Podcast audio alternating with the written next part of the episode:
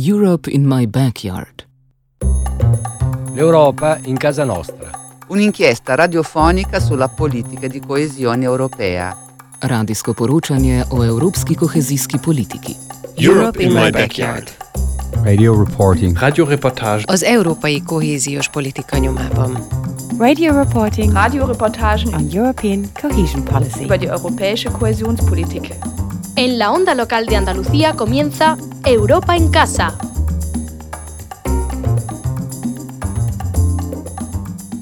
Buenas tardes, volvemos una semana más a la programación de mediodía de tu emisora municipal y comunitaria en este 8 de junio para ofrecerte un nuevo capítulo de Europa en casa, el tiempo de radio que en Onda Local de Andalucía reservamos cada miércoles a esta hora para compartir contigo nuestra voluntad y deseo de conocer más de cerca la influencia que las acciones y decisiones que la Comisión Europea toma desde Bruselas tiene en el día a día de las ciudades y municipios andaluces donde cada uno de nosotros vivimos, así como la manera en la que el gran organismo comunitario contribuye por medio de sus fondos, programas y proyectos a la cohesión económica y social de nuestra comunidad en relación al resto de territorios que integran el mapa regional de la Unión Europea. En este 2022 se cumplen 30 años de la creación del programa LIFE, el instrumento más importante y exclusivo puesto por Europa desde entonces y hasta ahora al servicio de la preservación del medio natural y la biodiversidad y de la lucha contra el cambio climático. Tres décadas a lo largo de las cuales han sido miles los proyectos de investigación científica sobre protección de ecosistemas a los que LIFE ha prestado soporte financiero en todos los países comunitarios. Europa en casa apuesta que en su nueva versión Plus para los próximos años tiene previsto incrementar significativamente su dotación económica, el alcance de sus objetivos vinculados al Gran Pacto Verde Europeo y también incorporar nuevos vectores de rendimiento ecosocial muy estrechamente relacionados con la economía circular, con la transición energética y digital, con la alimentación y la salud y en definitiva con la calidad de vida de las personas que forman parte del cuidado activo, sostenible y responsable de todos esos entornos naturales a los que apuntan los diferentes y variados proyectos del nuevo programa LIFE.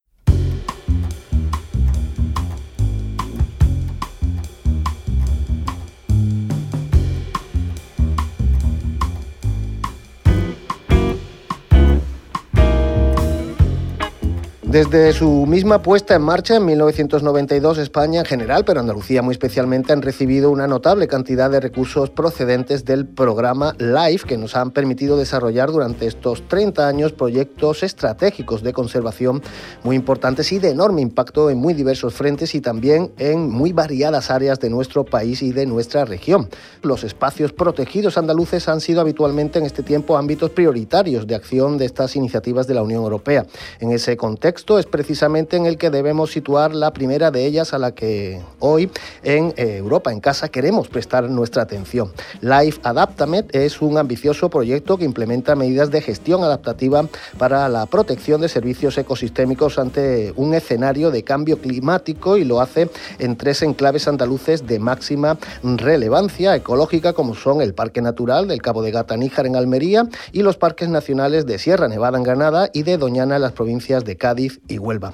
Con el liderazgo de la Consejería de Agricultura, Ganadería, Pesca y Desarrollo Sostenible, Life Adaptament también cuenta en su organigrama de ejecución con otras entidades asociadas de gran relevancia en el sector, como son la Agencia de Medio Ambiente y Agua de Andalucía, el Consejo Superior de Investigaciones Científicas, las universidades de Almería y Granada, su Parque de las Ciencias y la Unión Internacional para la Conservación de la Naturaleza, organización no gubernamental de alcance mundial que en España está representada por el Centro de Cooperación del Mediterráneo, un organismo público estatal creado en 2000 con sede en Málaga. El director de su departamento corporativo, quien más y mejor conoce los pormenores del proyecto Life Adaptame, va a ser hoy también nuestro primer invitado en Europa en casa. Andrés Alcántara, saludos y bienvenido a nuestro espacio europeo. Gracias por atender la llamada de Onda Local de Andalucía.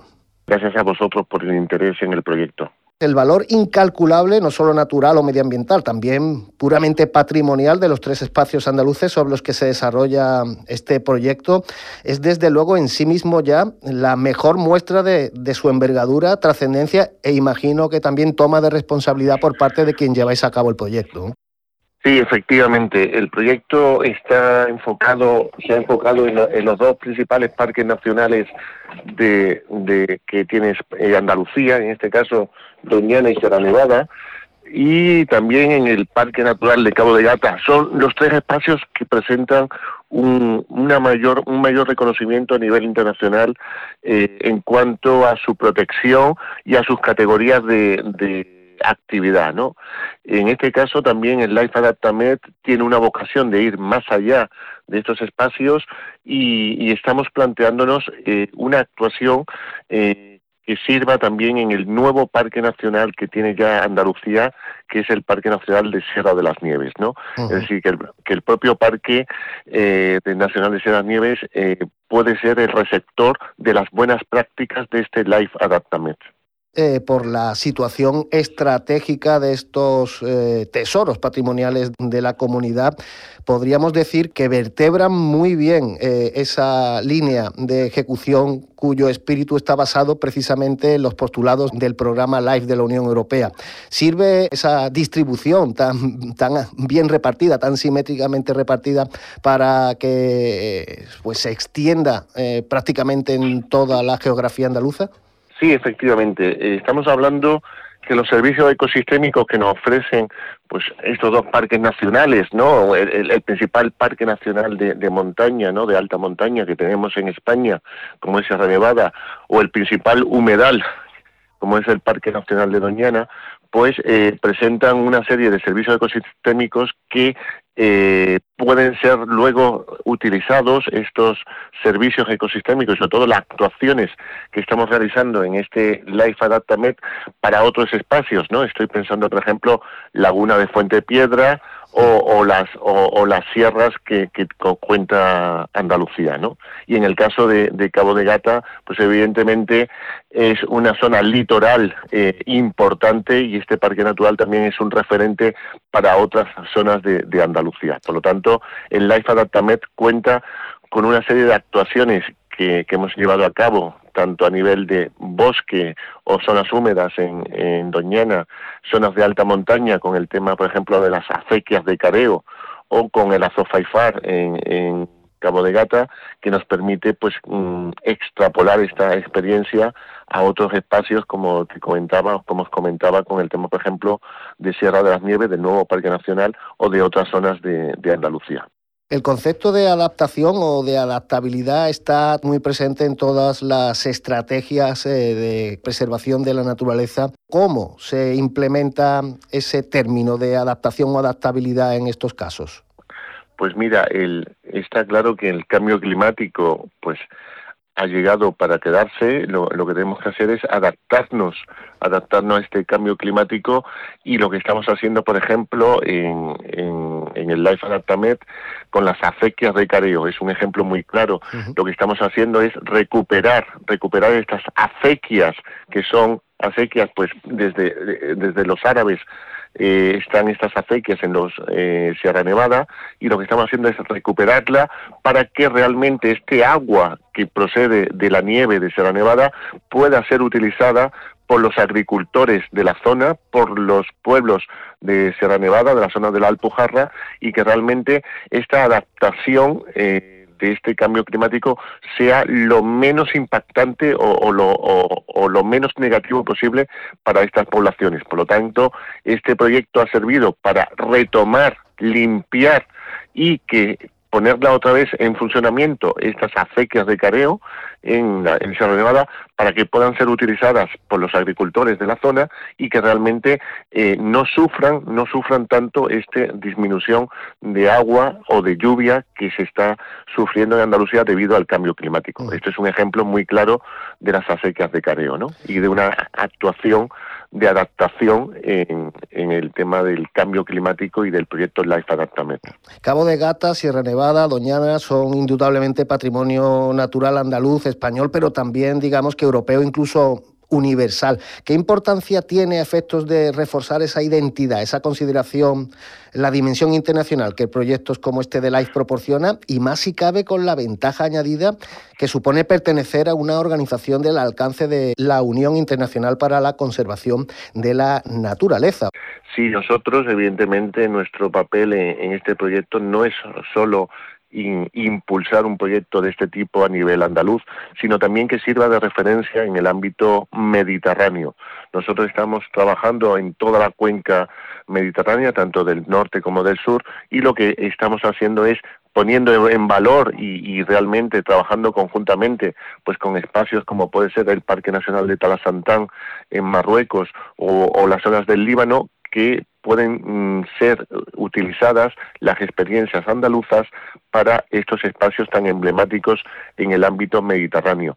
Y no olvidemos una cosa, que todos estos espacios andaluces que están en la cuenca mediterránea son referentes a la hora de actuar, de actuar en el ámbito mediterráneo. Por lo tanto, nuestra labor ahí también es de difundir las buenas prácticas realizadas en el Life Adaptamet a otras zonas del Mediterráneo y áreas protegidas importantes de, de esta cuenca y como componente añadido, una de las novedades principales que se quiere introducir en las directrices del programa Life Plus a partir de ahora es lograr una mayor conexión de los proyectos eh, científicos o de investigación eh, medioambientales con el territorio en el que se llevan a cabo y con sus habitantes. Eh, en definitiva, creo que apunta a aumentar el componente social de estos proyectos. ¿De qué manera estáis en Adaptamed contemplando ese factor diferencial como valor añadido de las acciones?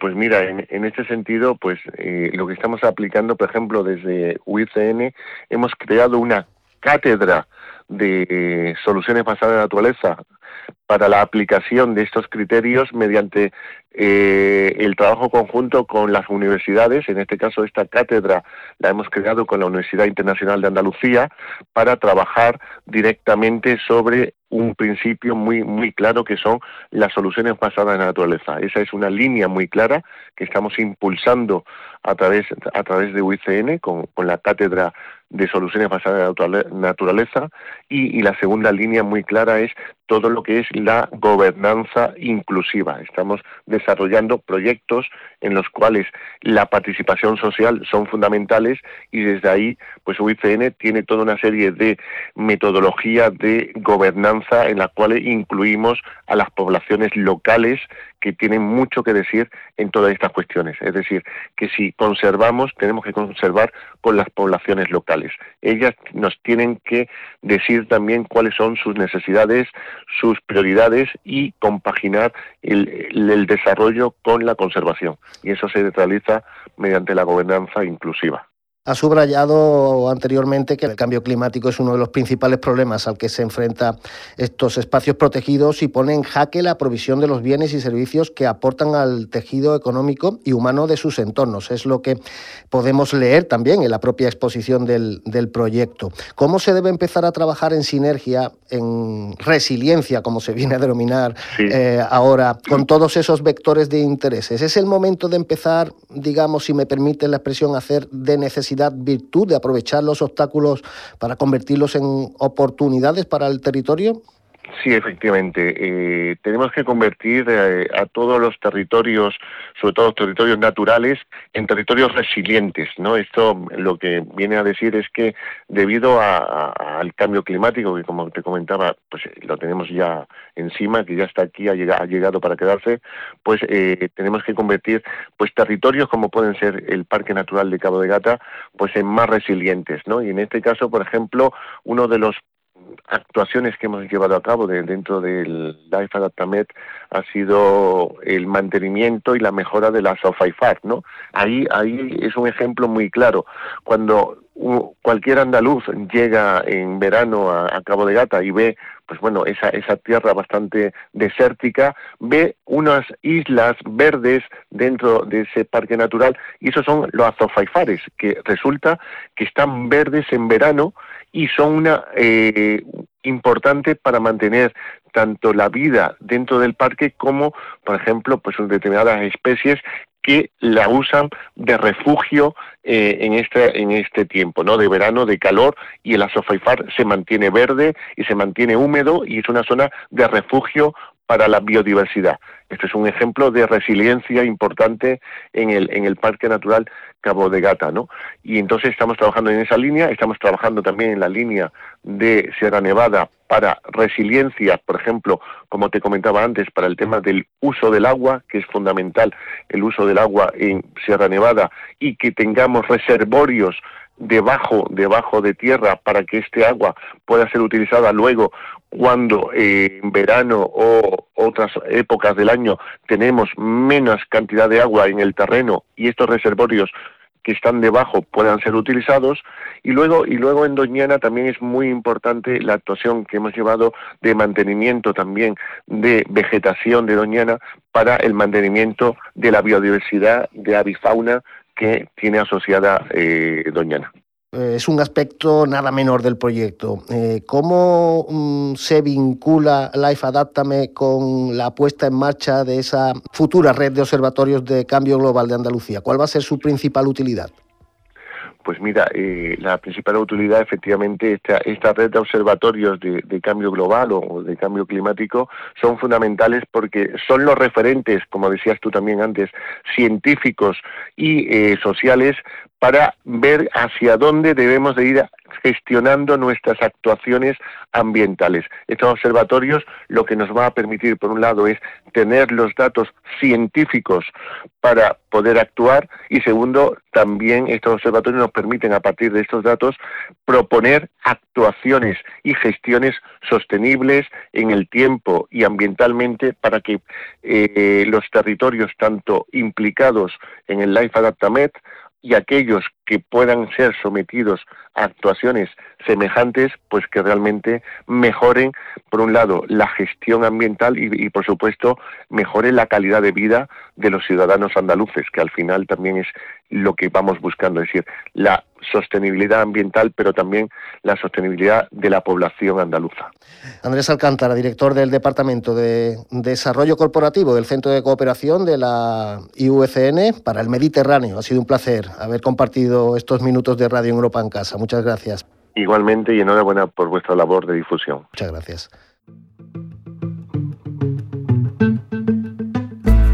La Unión Europea y los 27 países que la constituyen son, a día de hoy, el espacio común de convivencia de 500 millones de personas y 8 millones y medio de ellas somos andaluzas. Sus planes cuentan tanto en nuestras vidas como nuestro día a día debe hacerlo en su toma de decisiones y por eso, en Europa en Casa, contamos cada semana con el análisis y las reflexiones de expertas y expertos que desde una mirada crítica nos ayudarán a comprender el estrecho vínculo que ahora más que nunca une el progreso de Andalucía con Europa y el de Europa con Andalucía. Ponemos voz a proyectos andaluces desarrollados con financiación europea y lo hacemos dándoles la palabra y el protagonismo a quienes los llevan a cabo en primera persona. En la onda local de Andalucía, Europa, en casa.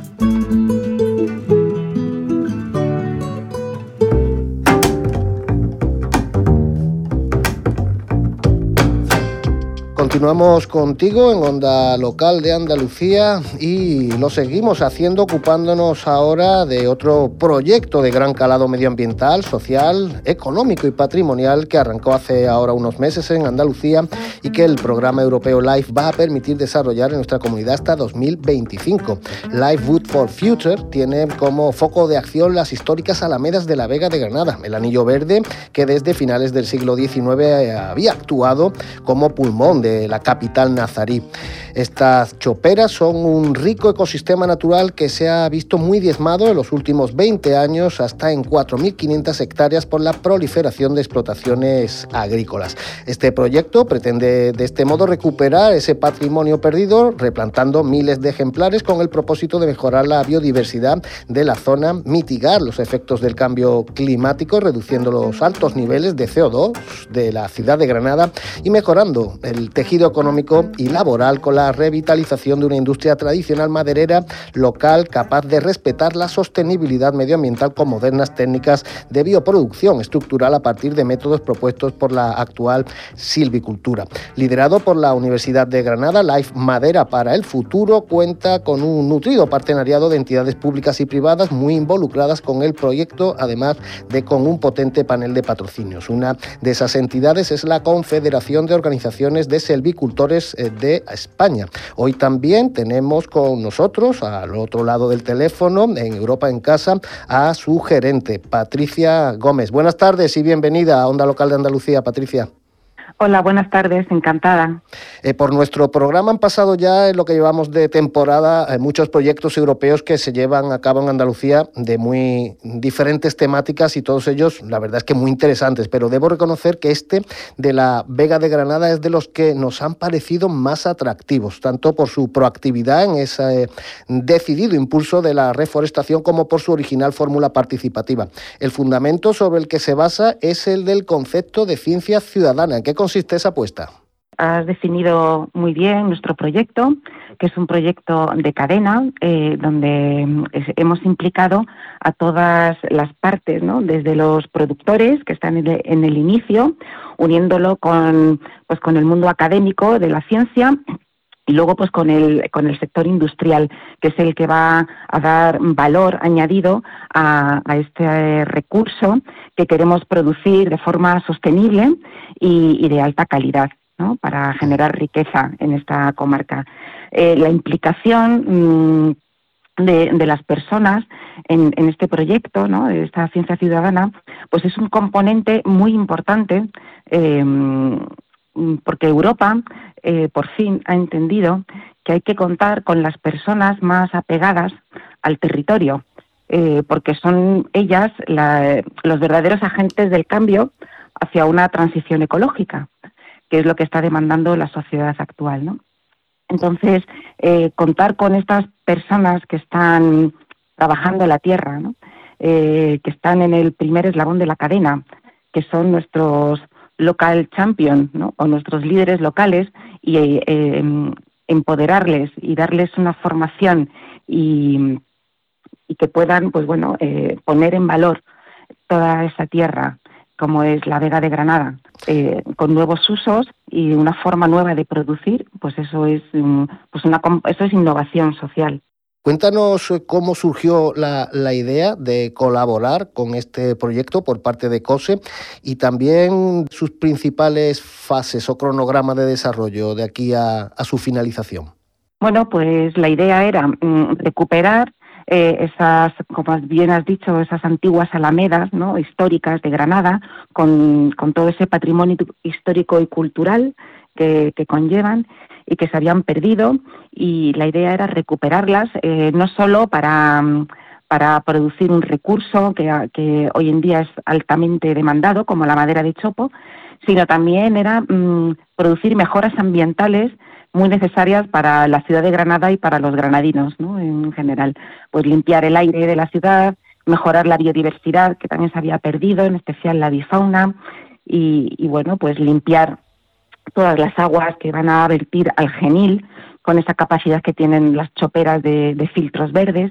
Entonces tenía, como digo, una componente social importante, pero ambiental también. Y unían, se unían las dos cosas ¿no? en nuestras plantaciones sostenibles de chopo. China eh, creo que es la líder mundial en producción maderera a partir de, la especie del chopo y Francia en Europa. ¿Qué se puede aprender o desaprender de estos casos? Bueno, nosotros vemos que es importantísimo y también Europa pone el foco ahí en tener un recurso de proximidad. Este, no hay que olvidar que nuestro proyecto es un proyecto de mitigación de cambio climático, eh, entonces es fundamental eh, producir el recurso allí donde se va a transformar. Y además estamos viviendo en una época de escasez de recursos de materias primas y, y bueno, pues eso, Europa apuesta por canales cortos de comercialización y lo que queremos es eh, eh, ser productores de primera categoría. Entonces, eh, vamos a aplicar, como digo, buenas prácticas. tenemos un producto altamente tecnológico de muchísima calidad y lo que queremos es pues eso, eh, darle el valor y consumirlo aquí. Es verdad que el chopo es una especie que está muy demandada a nivel europeo y mundial, eh, pero bueno, también con, pues con las crisis que, estamos viviendo actualmente, desgraciadamente, pues con, con la guerra de Ucrania y, y ahora se ha declarado eh, toda la madera procedente de, este país, de, Rusia, como madera de conflicto. Entonces tenemos que ser capaces nosotros mismos de, generar eh, nuestro producto y de autoabastecernos. Comenté en la introducción que el proyecto cuenta con un partenariado muy diverso, pero también muy involucrado con, el éxito, y no solo a corto plazo, también a medio y largo plazo de este proyecto de LIFE. ¿Cómo se está enfocando esa sinergia, esa conexión con otros proyectos llamados a reforzar el objetivo común? Y resulta interesante esa ecuación que planteáis de integración, replicabilidad y transferencia, lo cual mm, nos lleva a otra necesidad esencial, creo, en este tipo de proyectos europeos, que es su perdura habilidad más allá de los periodos concretos de ejecución. Sí, eh, nosotros estamos en contacto con otros proyectos europeos del LIFE, que, cuya temática es la gestión forestal sostenible, por ejemplo, con el LIFE Forest CO2, del cual vamos a, heredar su metodología para um, aplicar en nuestras choperas este carbon farming, estas granjas de carbono, para valorizar ese, ese CO2 que, que eliminamos eh, y absorbemos de la atmósfera.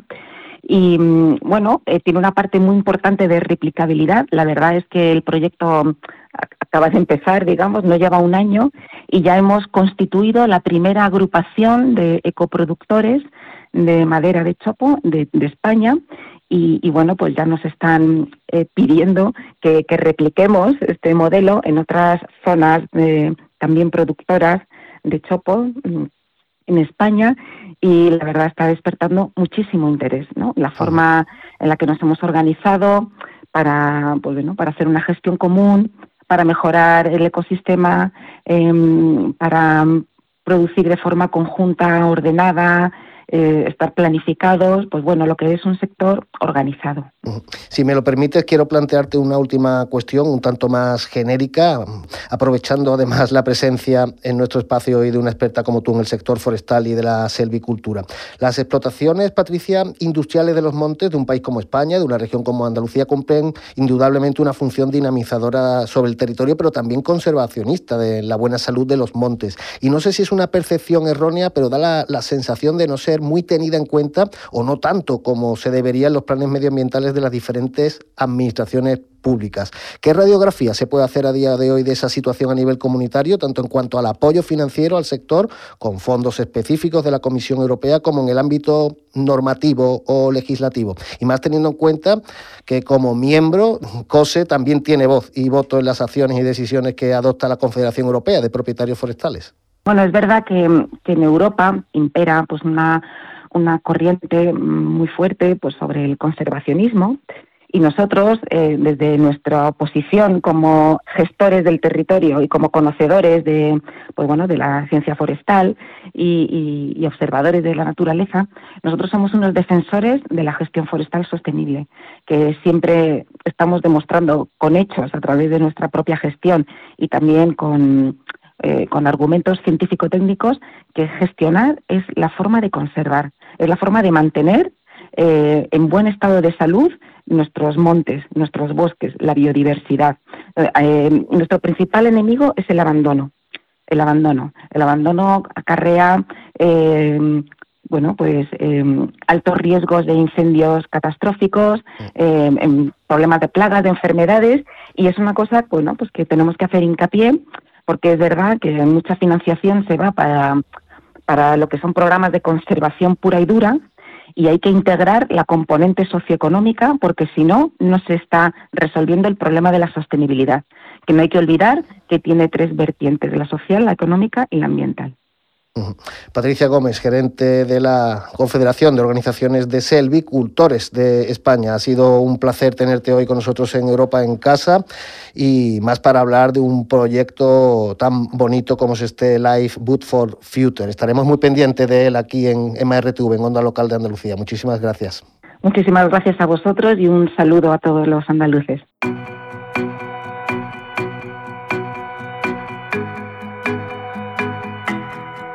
Concluimos ya nuestro recorrido de esta semana en Europa en casa y queremos hacerlo dejándote una semana más la puerta abierta para que si así lo decides podamos volver a contar con tu presencia dentro de siete días para ofrecerte un nuevo capítulo de esta serie radiofónica que cada tarde de miércoles hacemos para ti desde Onda Local de Andalucía. Ángel Macías fue quien se ocupó hoy de la parte técnica, siendo Fabio Muriel quien se preocupó de la dirección, edición y presentación a este lado del micrófono. Saludos y muy buenas tardes.